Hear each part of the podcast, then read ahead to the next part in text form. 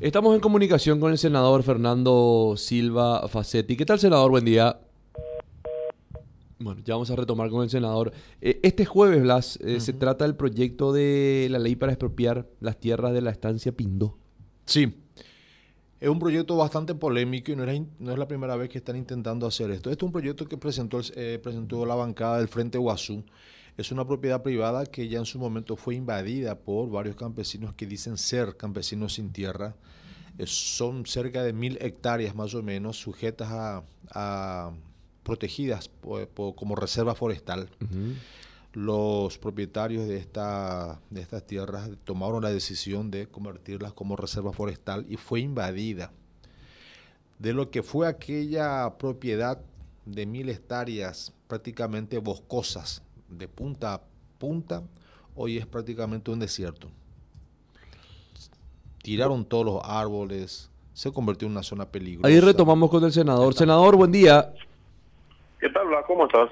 Bien, senador, muchísimas gracias. Eh, estábamos justamente charlando aquí con Blas en relación a lo que van a tratar este, este jueves sobre la estancia Pindó, este proyecto que, bueno, ya como usted estará al tanto, obviamente trata de expropiar las tierras de, de, esta estancia. ¿Se trata este jueves, senador?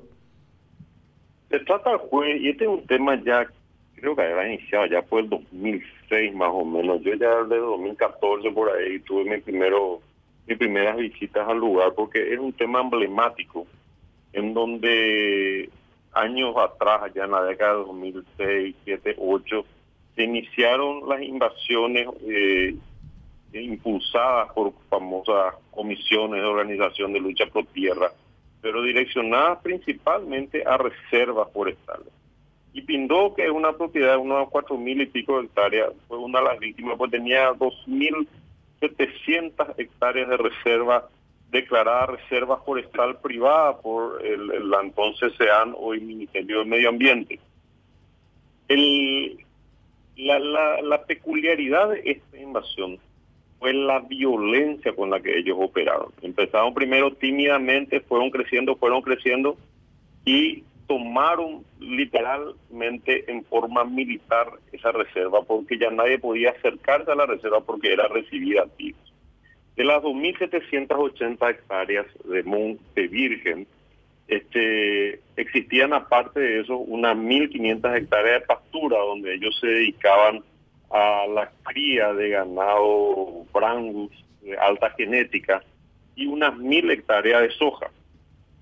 En un principio no, no impidieron el desarrollo del resto de la, de la, de la estancia, pero posteriormente salieron de los montes, quemaron los talleres, quemaron las, las casas, las casas de personal, secuestraron por horas al personal, secuestraron a policía, dispararon contra policía, contra los propietarios. Y hoy literalmente en ninguna hectárea de las más de 4.000 hectáreas se puede pisar eh, por parte de los propietarios. Y la presentación del pedido de expropiación con la con la supuesta eh, con el supuesto interés social que ellos manifiestan es absolutamente falso. Acá lo que se pretende es legalizar una serie de actos vandálicos, una serie de actos absolutamente legales que atentan contra la Constitución y las leyes y contra todo nuestro marco legislativo del medio ambiente. Y llegar a aprobar una expropiación en este chantaje legislativo, en este chantaje este, que estas organizaciones sociales pretenden dar, sería un mensaje tenebroso para la sociedad paraguaya.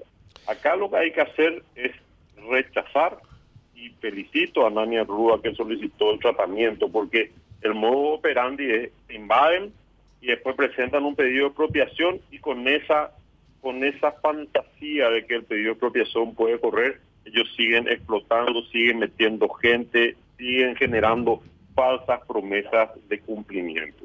Y esta, esta invasión del terreno de, lo que es la propiedad de la familia Bentley tuvo otra vez un montón de, de denuncias eh, fiscales, eh, penales, ante juzgados. Se libraron órdenes de detención de los líderes, 17 líderes que hoy se ufanan y se movilizan libremente por la zona. ¿Por qué? Porque la policía hace eh, ahora una actitud cómplice de la policía. Cuando salieron las órdenes de, este, de sacar a esta gente de las invasiones, eh, absolutamente siempre encontraban algún pretexto para no ejecutar las órdenes judiciales, ya sean las que fueron libradas contra los líderes de la invasión de inmueble ajeno, ya sean las que fueron libradas por los hechos punibles contra el medio ambiente, eh, por el incendio del casco principal, por el incendio de los tractores. Nunca pudo ejecutarse porque la policía no se anima y yo estoy seguro que por un interés, no por, no por voluntad realmente. Y cuando uno ve las fotos aéreas de esa reserva, de esa reserva forestal, hoy totalmente deforestada, es imposible que esas 2.000 hectáreas que fueron deforestadas haya podido comercializarse toda esa madera eh, en forma impune, si no era con con una eh, con una conducta cómplice por parte de la Policía Nacional, por parte del Infone en su momento, quizás por parte de la propia CEAN, que cuando salían las órdenes donde le intimaban elevar informes, ellos alegaban la imposibilidad de cumplir por la actitud hostil, belicosa y violenta de los ocupantes y la policía se cruzaba de brazos mientras ellos seguían haciendo negocios eh, a sus anchas a costa de la propiedad privada ajena. Y hoy se pretende legalizar. Sería una barbaridad que ese proyecto pueda tener visto bueno del Senado. Lo que tenemos que hacer es obviamente rechazar y enviar ese mensaje claro a la sociedad y a las autoridades de la zona que la propiedad privada hay que respetar. Existen mecanismos legales para eh, poder acceder a la tierra y no a través de la violencia despedida como lo venían haciendo, como lo vienen haciendo permanentemente esta gente liderado por Benigno Coronel González, de Coronel Ortiz, Etifanio Jiménez Coronel, que son todos ocupantes ilegales y líderes de estos movimientos sin tierra que buscan el lucro en las reservas forestales antes que realmente cumplir dentro del marco legal el, el, objeto social del Estado. Ahora, senador, la expropiación a través de una ley de esta estancia Pindo es meramente un formalismo nomás, porque de hecho esta gente ya está asentada hace años y hacen absolutamente lo que quieren, lo que se les antoja ante la vista gorda o cómplice de las autoridades de la zona.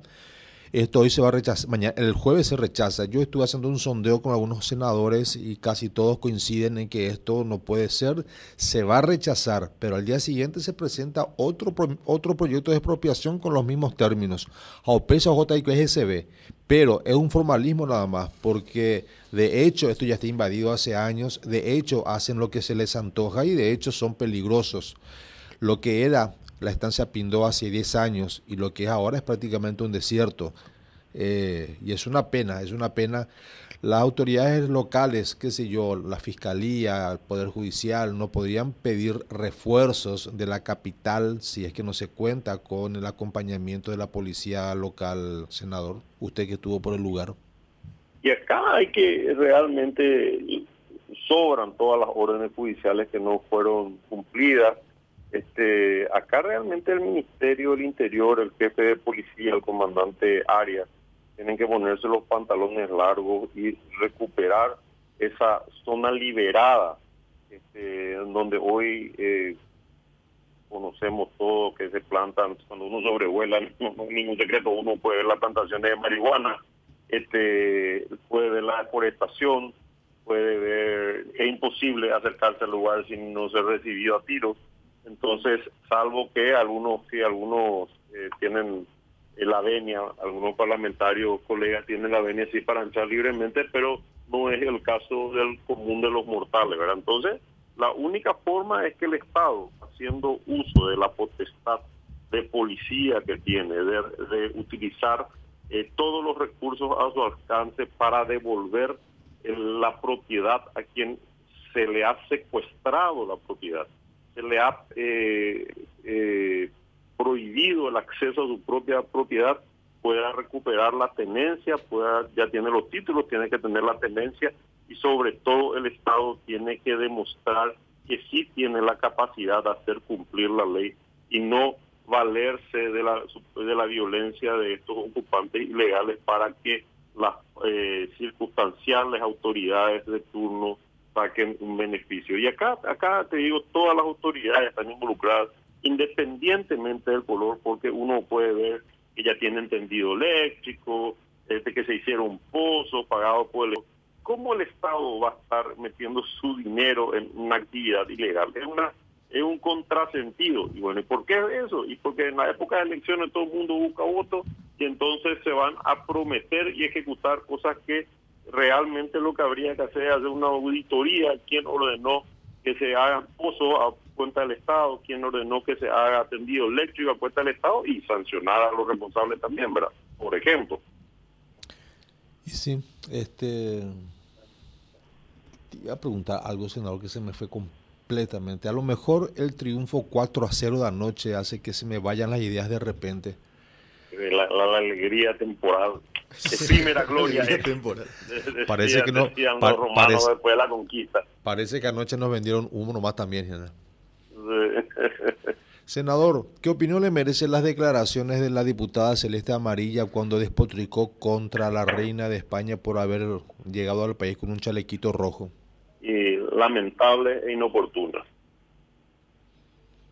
Usted sabe que la prensa extranjera eh, valoró bastante la acogida que se le dio a, la reina Leticia en nuestro país y supieron valorar el gesto humano que tuvo con, los nuestros, recorriendo zonas de pobreza, recorriendo zonas de necesidades, estuvo con País Oliva, eh, supo eh, con su presencia, posicionarnos a nivel internacional de una manera bastante positiva y que una legisladora como Celeste Amarilla, en vez de valorar todo eso, apunte sus dardos al color del chaleco o al chaleco con el que llegó nuestro país, como si fuera eso lo importante.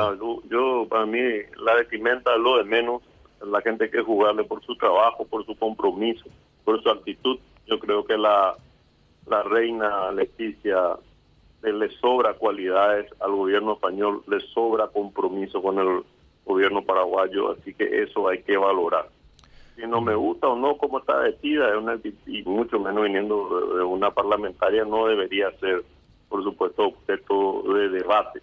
Considero que fue una lamentable, un lamentable este descuido de prolijidad por parte de la diputada, pero ella es grande, como decía un periodista, bueno, tiene lo, lo eh, los fueros, pero los fueros hay que usarlos correctamente, ¿verdad? para hacer este escándalo internacional. Claro, eh, eh, claro, ella es grande, ¿verdad? Y tiene la libertad de expresarse como ella se le antoja, pero tampoco es Blas Barrios, tampoco es Quique Casanova, no, es una, ella es una, una persona que está representando a un grupo importante de gente que la puso ahí justamente para que se la represente. Pero ahora, es Blas y senador, ¿es para, para tanto...? Para mí sí, Quique. ¿Sí? Sí. Porque ella no puede hacernos pasar vergüenza enfocando su atención a la vestimenta con la que llegó nuestro país en vez de enfocarse en cosas no, yo, yo comparto yo comparto plenamente con el senador y comparto contigo que a, una persona tengo que dejar porque estoy en reunión pero este, siempre un placer hablar con ustedes y nuevamente un saludo a la audiencia